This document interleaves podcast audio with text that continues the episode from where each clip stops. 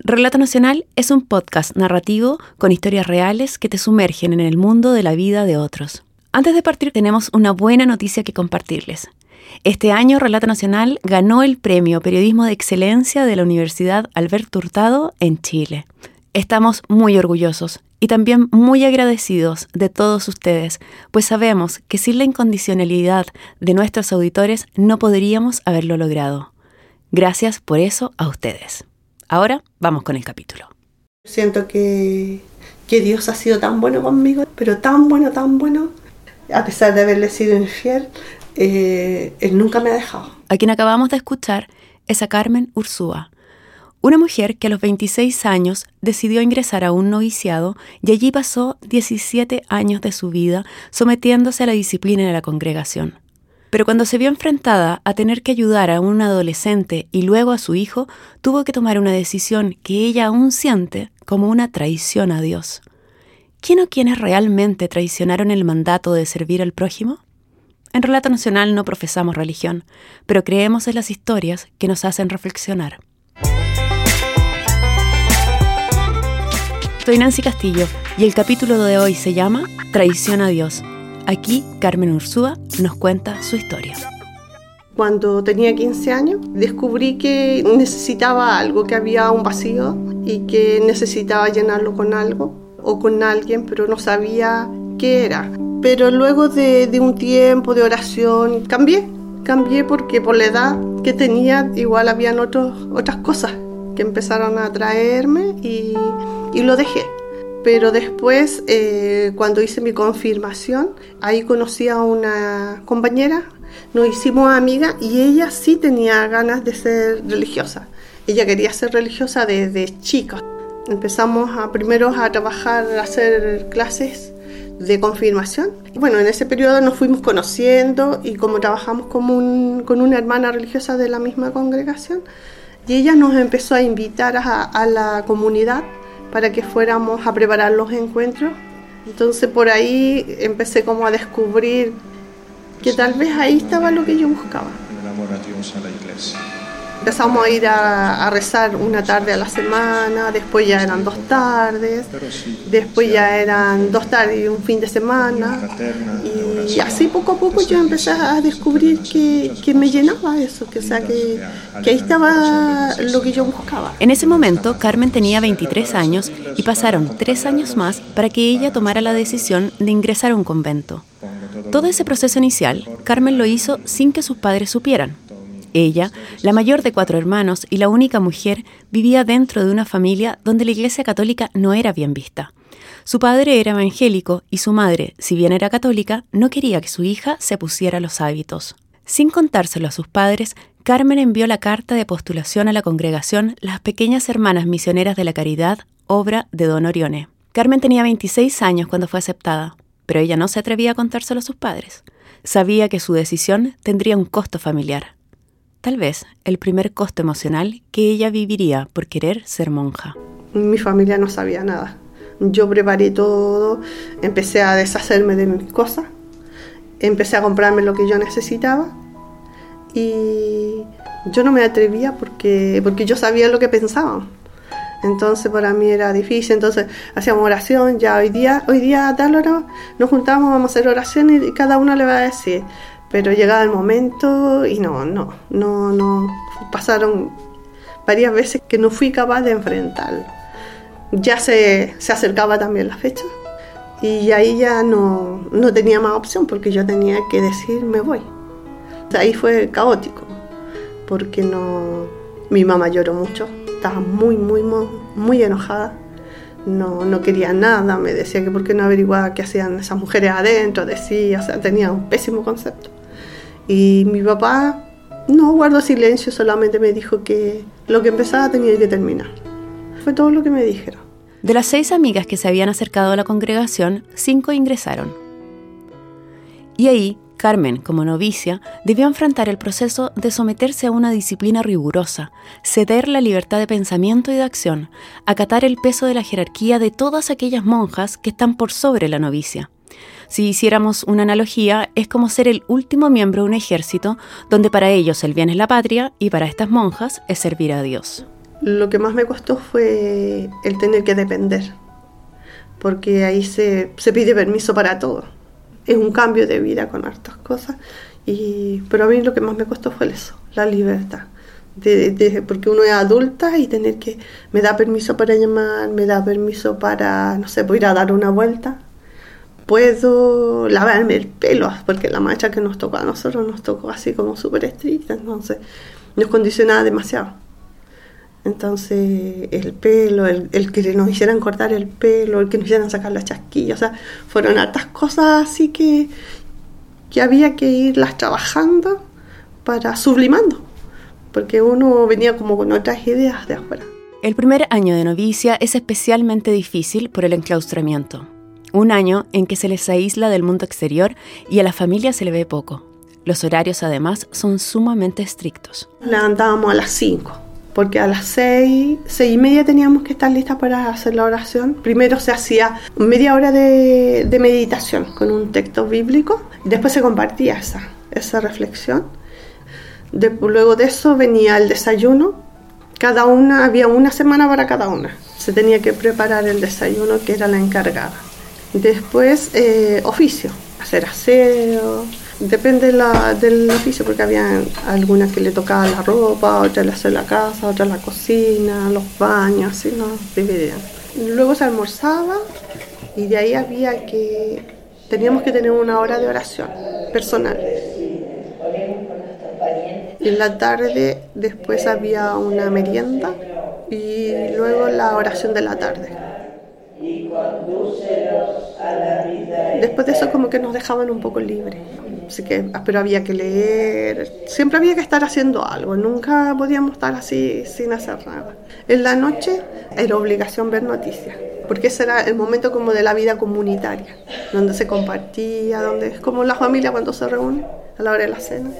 Y ahí había que estar haciendo algo, o sea, nadie podía sentarse a mirar tele sin, si no estaba cosiendo, si no estaba tejiendo. Entonces empezamos a aprender a hacer cosas también.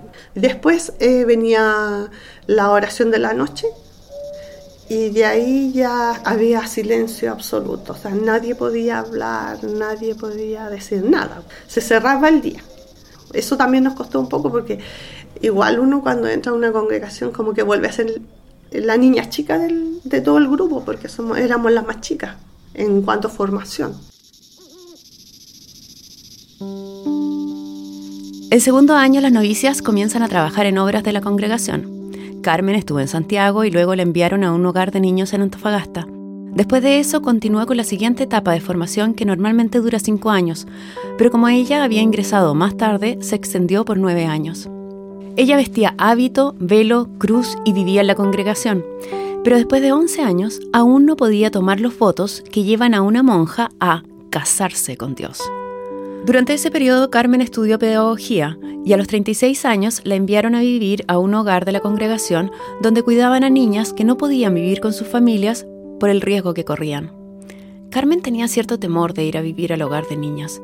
Otras monjas le habían contado lo agresivas que podían llegar a ser las chicas y ella no estaba segura de poder manejar esas situaciones. Además, había que vigilar constantemente para que no se dieran situaciones de abuso entre ellas. Al poco tiempo de estar en el hogar, Carmen comenzó a empatizar con esas niñas y sus dolores. Y bueno, después de la historia de las niñas, porque las niñas llegan, la mayoría de esas niñas llegan siendo abusadas por lo tanto, eso es súper fuerte para uno porque uno lo ve y lo ve así como, como le pasa a los demás. No pasa como en el mundo de uno. Entonces es fuerte cuando uno se enfrenta a esas situaciones, cuando las niñas empiezan a contar, cuando uno las escucha, las pesadillas, Recuerdo en una oportunidad una niña no se quería ir a acostar y que no, y que va a entrar y que me van a venir a hacer algo, y va a venir con mi hermano y estar hasta las tantas de la noche ahí calmándola, no, si no va a pasar nada, si no hay nadie, está todo cerrado, mira, vamos a ver, está todo cerrado, no, no puede, nadie puede entrar aquí. Claro, había toda una historia en la chica, entonces eso es fuerte, es fuerte, pero ya a esa altura yo como que había ido entendiendo un poco la situación Carmen llegó al dormitorio número 6, donde había niñas entre 9 y 15 años. Al llegar, otras monjas le advirtieron sobre Nicole, una de las internas, que había llegado al hogar a los 5 años y ya tenía 13.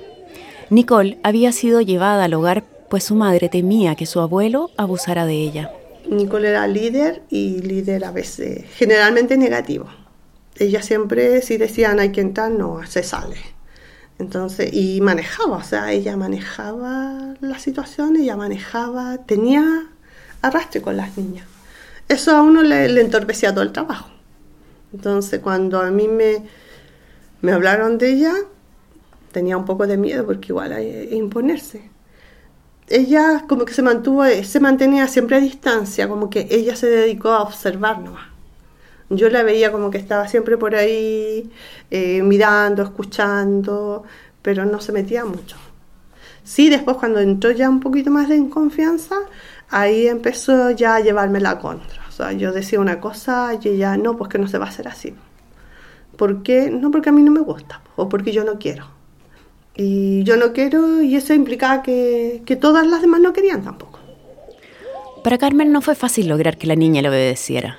Cuando no lo lograba, todo el dormitorio con las 22 niñas que dormían ahí le hacían caso a Nicole y no a ella. Y la superiora, al ver esta falta de dominio de Carmen, la retaba a ella. Entonces, Carmen comenzó a intentar otra aproximación hacia Nicole. Entonces tuve que empezar a, trabajar con ella. Fui a hablar con la profesora de su, del, del colegio, el hogar tiene colegio al lado, a preguntarle un poco cómo era Nicole para para que me ayudara, me orientara un poco, porque igual para mí era como nuevo eso. Empecé a, a darle también responsabilidades. Entonces por ahí empecé a trabajar con ella.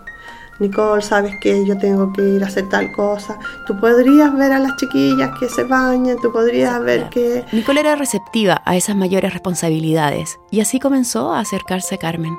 Lo mismo fue pasando con otras niñas de este dormitorio. Se va acercando la, la niña porque van descubriendo que, que uno la, las valora, que uno las considera, que uno va potenciando las cosas buenas, porque en el hogar son como del montón, como se dice.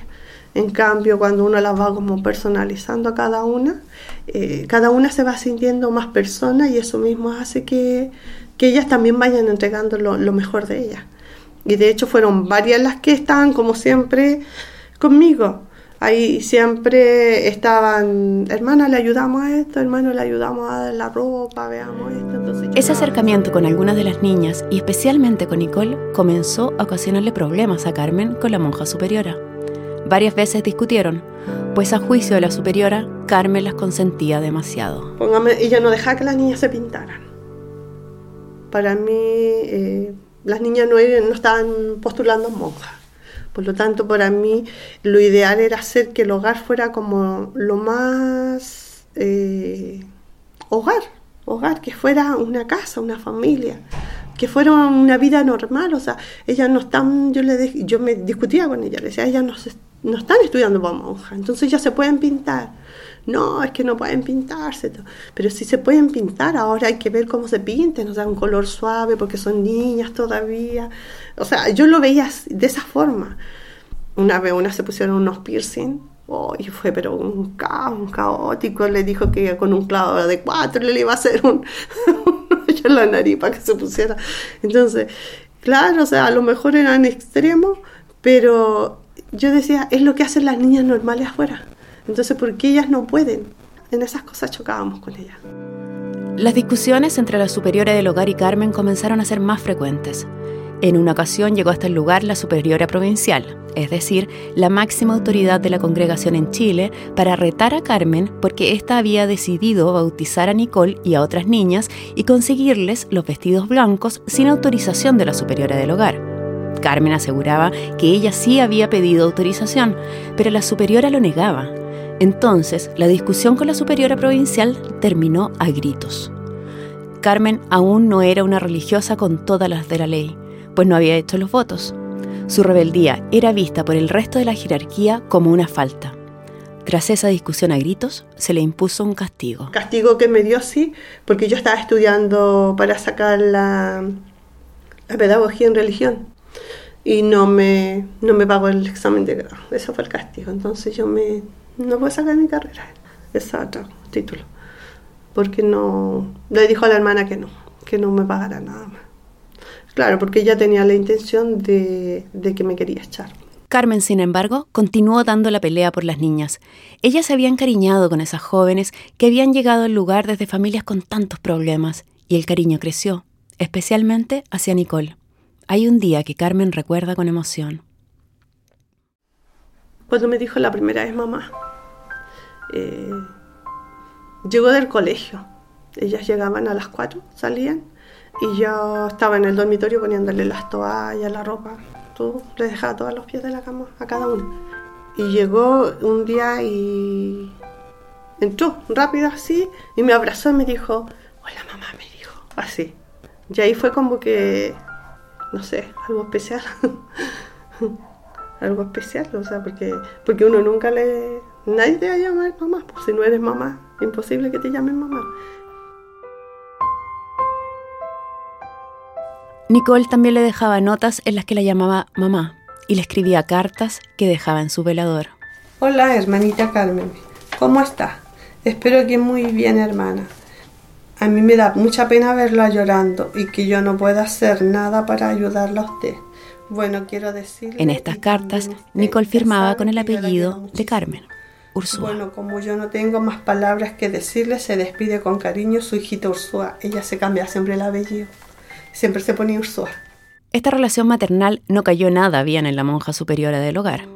La primera medida que tomó fue cambiar a Nicole de habitación para que no estuviera bajo la tutela de Carmen. Para ambas fue doloroso. Pero eso no fue todo. La superiora decidió enviar a Carmen Ursúa por tres años a un colegio en Curacaví, a casi una hora de Santiago. Solo dos veces en esos tres años Carmen y Nicole pudieron verse. Aunque les había sido prohibido, se escribían cartas que con la complicidad de otras monjas lograban hacerse llegar. Carmen estaba constantemente preocupada por Nicole y por eso le pidió a sus propios padres, a quienes había convencido de ser padrinos de bautizo de Nicole, que la sacaran los fines de semana y la llevaran a su casa. Carmen quería que Nicole experimentara lo que era vivir en una familia normal, sin carencias, pero Nicole no lo estaba pasando bien en el hogar ahora que su mamita Carmen, como ella le decía, no estaba. Y un día se escapó. Ella estaba harta de, que todo el mundo decía cosas, que decían cosas de ella y que, eran mentiras, le echaban culpa de cosas y que no era así. Entonces estaba como muy hastiada con todo eso, por eso se había arrancado. Y ahí fue cuando fue a dar a una casa donde la estuvieron así como retenida que yo, yo creo que era como un prostíbulo, una cosa así, por lo que ella contó, por lo que ella me contó. Que ahí estuvo unos días. Y ahí, bueno, esa vez fue, para mí, fue terrible. Esa vez sí que fue terrible. Fue un mes que yo no supe nada de ella y ahí fue eh, o sea, yo no, después vi cómo me había afectado porque yo vi una foto. Me sacaron una foto con mi curso. Yo estaba, pero flaca, pero flaca, sí, flaca, flaca, flaca, flaca. Y era por porque no sabía nada. Al volver al internado, Nicole estaba más rebelde y exigió que la cambiaran de hogar. La congregación accedió y la enviaron a otro hogar cerca de Santiago. Carmen fue a visitarla un par de veces y no le gustó el lugar pues no se preocupaban de que los niños estudiaran. Más tarde, Nicole sufrió un intento de abuso por parte de un funcionario. Carmen y otra monja fueron a reclamar a ese nuevo internado pero nada cambió. Para ese momento, Nicole ya tenía 16 años y en el nuevo internado, que era mixto, conoció a un chico con el que comenzó una relación. Juntos se arrancaron del lugar luego de que el establecimiento no hiciera nada tras la denuncia de abuso. Se fueron un tiempo a la casa de los padres de él. Luego Nicole fue donde una tía de ella. Pero ahí otro hombre trató de abusar de ella y la tía le pidió ayuda a Carmen. Ella recurrió a sus padres y ellos acogieron a Nicole por dos semanas. Y de ahí eh, yo se la llevó una apoderada mía, que amiga mía, la tía Sonia. Ella se la llevó.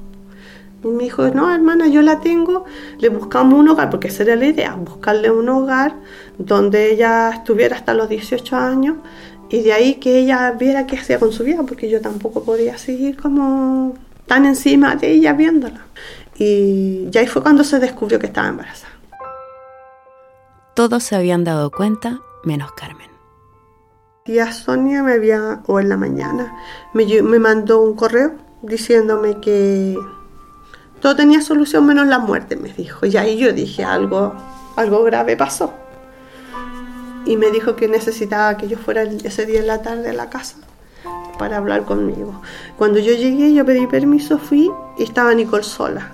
Le pregunté qué pasaba, no, si no pasa nada, me dijo, que la tía quiere hablar con usted, pero ¿de qué? No, es que yo no le puedo decir. Nicole no se atrevía a decirme eh, porque yo le había dicho a ella que si ella se embarazaba, y yo hasta ahí yo no me hacía más responsable de ella. Entonces, frente a eso, Nicole, cuando supo que estaba embarazada, estaba de muerte. De hecho, no quería tener la guagua, ella me decía que, que se encerraba en el baño, se golpeaba la guata, porque no quería ver si lo perdía, o sea, y lloraba, porque el miedo más grande de ella era el que yo ya no, no, quisiera responder más por ella yo sentí que el mundo se venía abajo. O sea, para mí se me vino el mundo abajo, porque todos los planes que yo tenía para ella se, se fumaron. Ya, ya no podíamos buscar un internado para que ella se fuera. Eh, no la podíamos dejar sola, tampoco yo podía hacer realidad lo que le había dicho, porque, porque no tenía nadie, porque era una niña, 16 años. Entonces encontraba que, la verdad es que no tuve corazón de dejarla. Esa noche, Carmen no fue capaz de regresar a la casa de la congregación de monjas donde vivía. Su amiga avisó que no estaba en condiciones. Al día siguiente le explicó a la superiora del lugar lo que había pasado. Yo hablé con mi superiora, le planteé todo, le conté lo que era. Ella me ofreció ayuda, no, me dijo lo que necesites para la niña, yo te voy a ayudar. Eh, si necesitas plata, eh, me pides eh, para comprarle las cosas. Toda una ayuda. Si quieres ir a verla, puedes ir a verla todos los días, me dijo. Y, ella me dio como todas las garantías, pero a mí me decía eso. Pero por atrás ella estaba haciendo otras cosas. Pues hizo una carta donde ella decía las cosas que habían pasado. Y, y un día domingo X llegaron a buscarme. Y ahí me dijeron que, que arreglara mis cosas, una maleta con las cosas que yo necesitara, lo más, porque me tenía que ir de ahí, que no podía seguir en esa comunidad, porque me había quedado afuera y porque el hecho de que, de que yo estaba siendo como mamá, estaba yendo en contra de las reglas de la congregación. O era mamá o era religiosa, pero las dos cosas no las podía hacer. Carmen volvió a pelear por ella y por Nicole. Sentí que, que no estaban siendo idóneos con lo que se profesaba. Porque de hecho eh, yo les dije que era una niña, una niña que se había criado con nosotras, que nosotros la habíamos visto crecer porque ella estuvo de los cinco años en la congregación. Entonces, eh, ¿cómo podían ser como tan eh, fría, tan indolente, o sea, no, no, que hablamos de caridad, que estábamos para los pobres y ahora había un pobre que necesitaba y sin embargo prevalecía la regla, no, es que esto no se podía, entonces estamos, actuamos igual que los fariseos, me acuerdo que les dije, porque decimos una cosa y no vamos por la regla, la regla no, no, para mí no, no era. Sus argumentos no fueron suficientes y a Carmen se le dijo que no podía seguir siendo monja y al mismo tiempo apoyar a Nicole, la niña de 16 años que debía enfrentar un embarazo. La quisieron llevar a un convento para que meditara, discerniera, pero ella prefirió irse a su casa. Allí estuvo un mes sin hablar con nadie. La decisión, o más bien la disyuntiva, no era fácil. Carmen estaba a punto de hacer sus votos perpetuos, o sea, casarse con Dios y ser una religiosa más de la congregación, algo para lo que se había preparado por años. Pero si quería ayudar a Nicole, tenía que renunciar a todo eso. Un mes no fue suficiente. Pidió más tiempo para discernir. Tenía que ir todos los meses a la casa provincial a hablar con mi maestra. Siempre hubo eh, la intención de que yo volviera. Déjala, deja que ella vea si esa guagua es de ella, ella. Pero no, no podía. No podía porque, porque yo veía cómo era la Nicole. Y yo sabía que ella no iba a ser responsable con esa guagua. Que no, no iba a poder que no iba a ser capaz. Entonces, no, ahí ya, ya me motiva la, la ya. Luego de varios meses, la congregación la presionó para tomar una decisión y Carmen Ursúa, tras pasar 17 años trabajando y estudiando para ser religiosa, decidió dejar sobre la mesa su hábito de monja y escribió su carta de renuncia. Reverenda Superiora Provincial, Sol María Mónica y Consejo. Después de un tiempo de acompañamiento con un sacerdote y de este periodo de discernimiento que he vivido, me dirijo a ustedes para solicitar mi salida de la congregación con el fin de hacer mi proceso para superar situaciones pendientes que aún no están sanadas ni superadas. Es muy difícil dar este paso, son muchas las cosas y sentimientos que se suscitan, pero debo ser honesta con el Señor, con ustedes y conmigo. Nicole tuvo a su hijo, lo llamaron Benjamín. Los tres vivieron con los padres de Carmen por unos meses, hasta que Nicole conoció a otro chico y se llevó a Benjamín. Carmen sintió un nuevo desgarro. Por cinco meses no sabía si el niño había comido o no, si estaba siendo bien cuidado, si lo habían llevado al doctor o si tenía pañales. Hasta que Nicole la llamó para decirle que se lo iría a dejar, que ella ya no lo podía cuidar porque estaba embarazada nuevamente. Benjamín tenía un año y una semana de vida cuando volvió a los brazos de Carmen. Nicole lo visitaba de manera esporádica. Después de tener una niña, tuvo otra más. Carmen sufría con sus visitas, pues pensaba que en cualquier momento le podía quitar al niño. Cuando Benjamín tenía siete años, Carmen decidió pelear por conseguir su custodia y lo logró. Hoy sigue viviendo con Carmen, a quien llama mamá. Ella dejó la pedagogía y aún a veces duda de si traicionó o no a Dios. Yo siento que, que Dios ha sido tan bueno conmigo, pero tan bueno, tan bueno, a pesar de haberle sido infiel, eh, él nunca me ha dejado. De momento que yo estaba a punto de casarme, porque estábamos en esa etapa. Estaba en esa etapa, yo dejé mi ropa, todas mis cosas, todas mis cosas listas. Y salí. Lo cambié por el Benjamín. Fue más grande el amor al Benjamín que a él. Si Dios lo permitió, es por algo y que a lo mejor me tenía atrasado ese camino.